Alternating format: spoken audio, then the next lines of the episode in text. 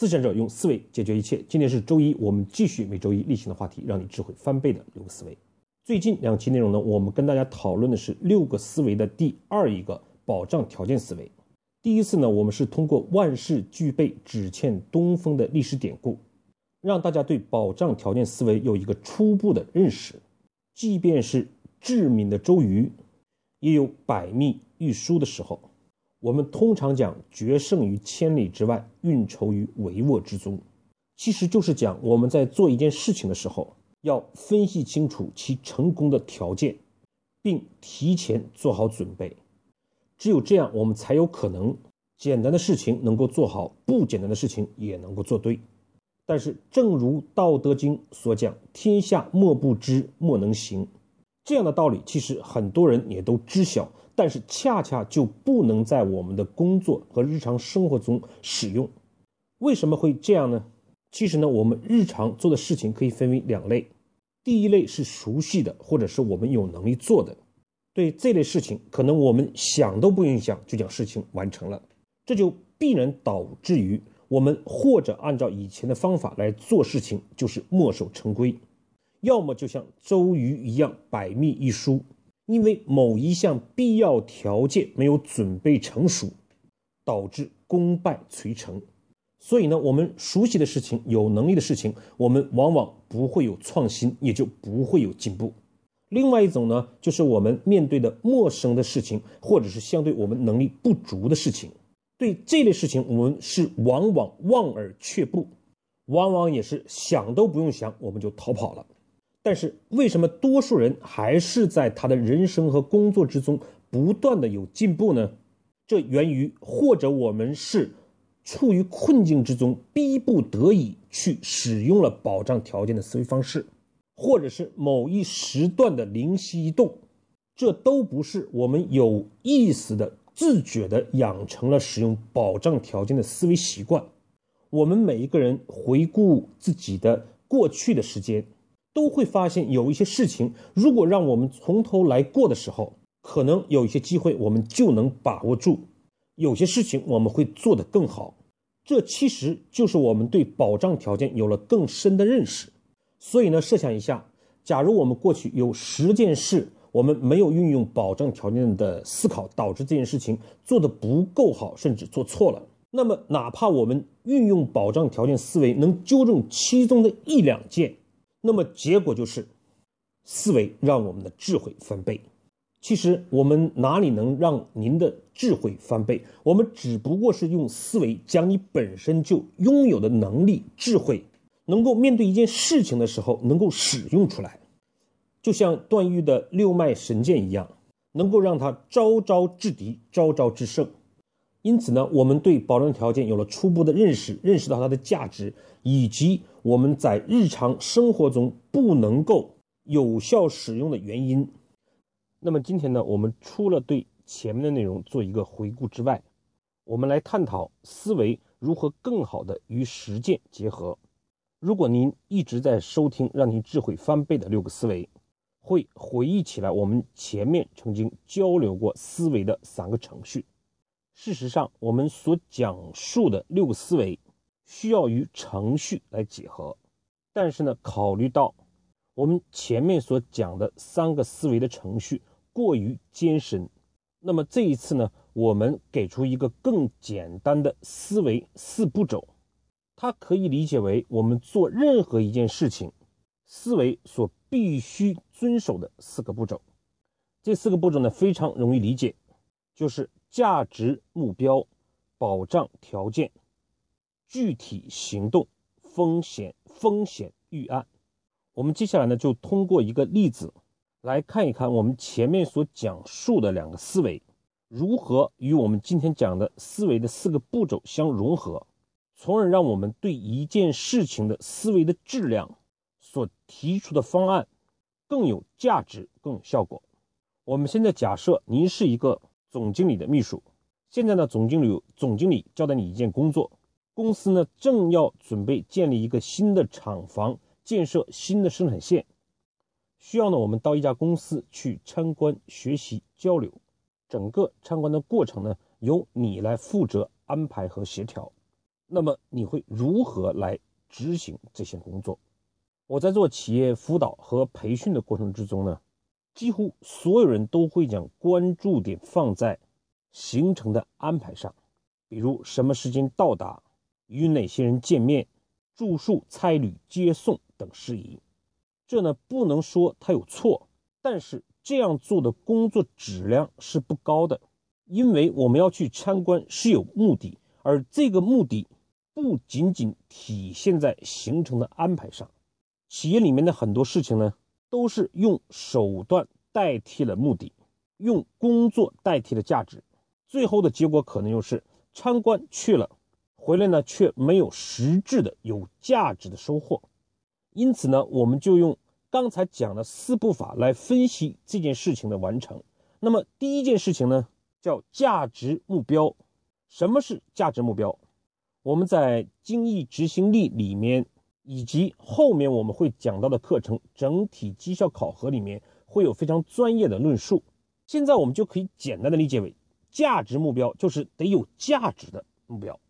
所以，如果我们仅仅停留在去见一面，保证按时的到达，保证参观本身是不提供价值的。那么我们做这件事情的真正的目的是什么？因此呢，我们就可以将目标定为收到专家的意见十条以上，五条以上呢可以实施，而且最后的价值不少于十万元。就是说，对方的提出来的建议，或者我们参参观过程之中所学习到的方法。可以在我们的新厂房、新的生产建设里面去实施，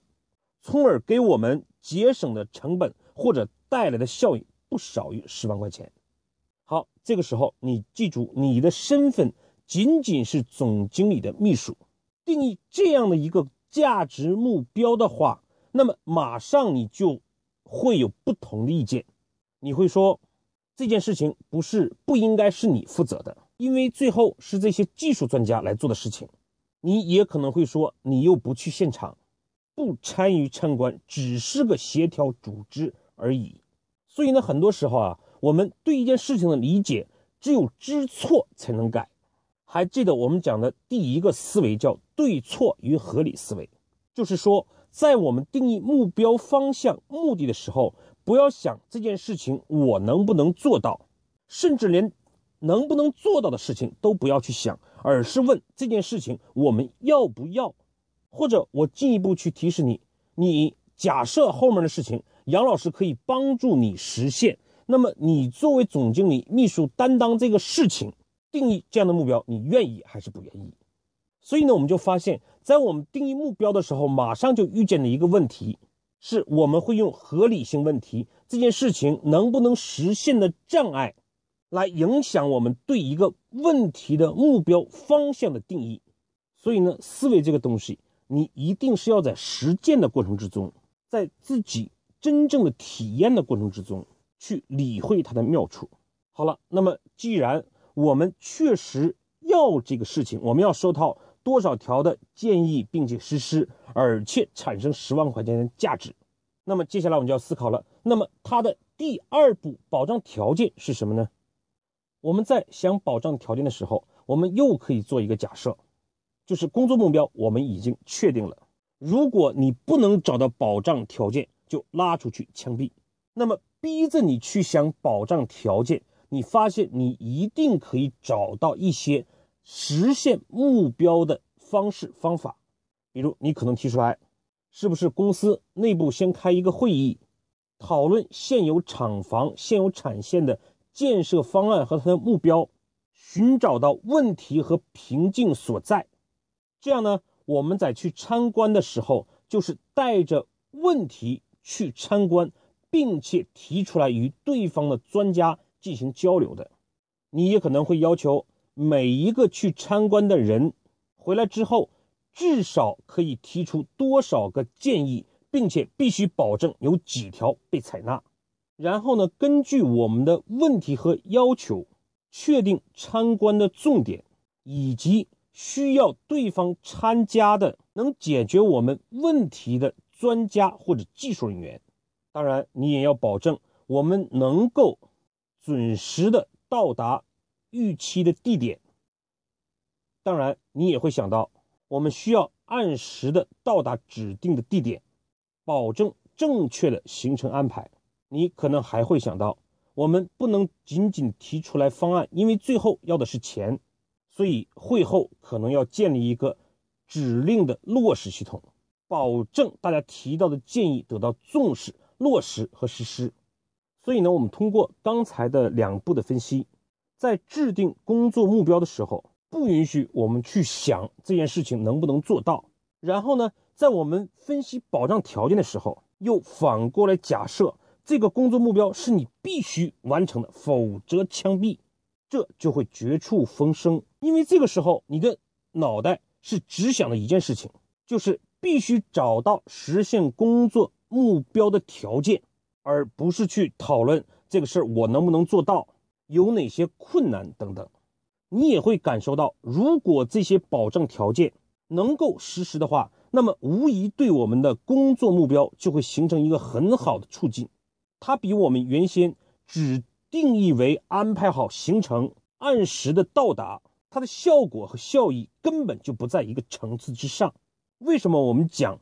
通过思维可以让你的智慧翻倍？原因就是如此。大家的智商没有什么不同。不同的是，我们如何用思维将我们的智慧最大程度的挖掘出来，得到最佳的使用。好了，保障条件有了，那么第三步就是具体行动。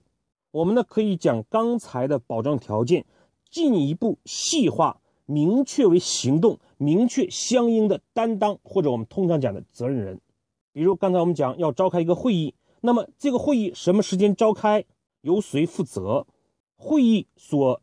遗留下来的记录，我们需要解决的问题由谁来记录，以及由谁来转交给我们要参观的公司，行程谁来安排等等这些细节的问题。所以呢，我们刚才强调，我们前面讲过思维的三个程序，事实上呢，四个步骤是对三个程序的简化。我们做保障条件分析和具体行动，就蕴含着细分需求和供应协同的理念。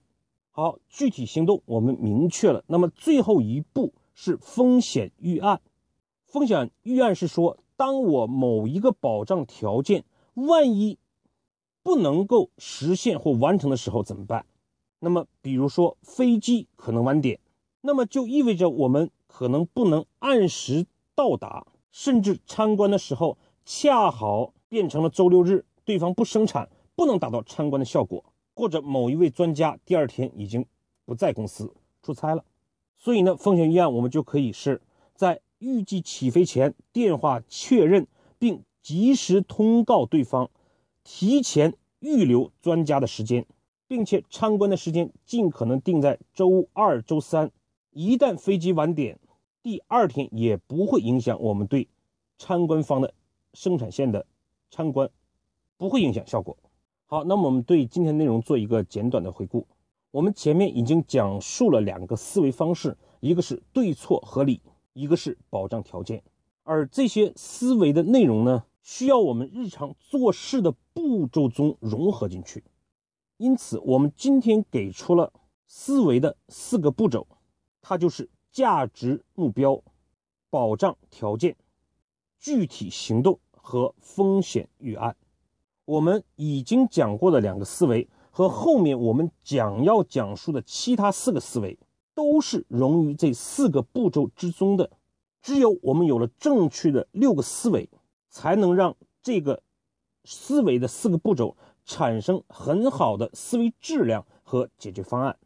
最后是老杨对你行动的建议：找一个小一点但是一直让你很头疼没有解决的事情，试着用四步法。价值目标、保障条件、具体行动、风险预案的方式来思考，看一看用这种方式思维出来的解决方案与以前有什么不同，而在这个过程之中，你是否运用了对错合理思维和保障条件思维？好，今天的分享我们就到这里，谢谢各位的收听。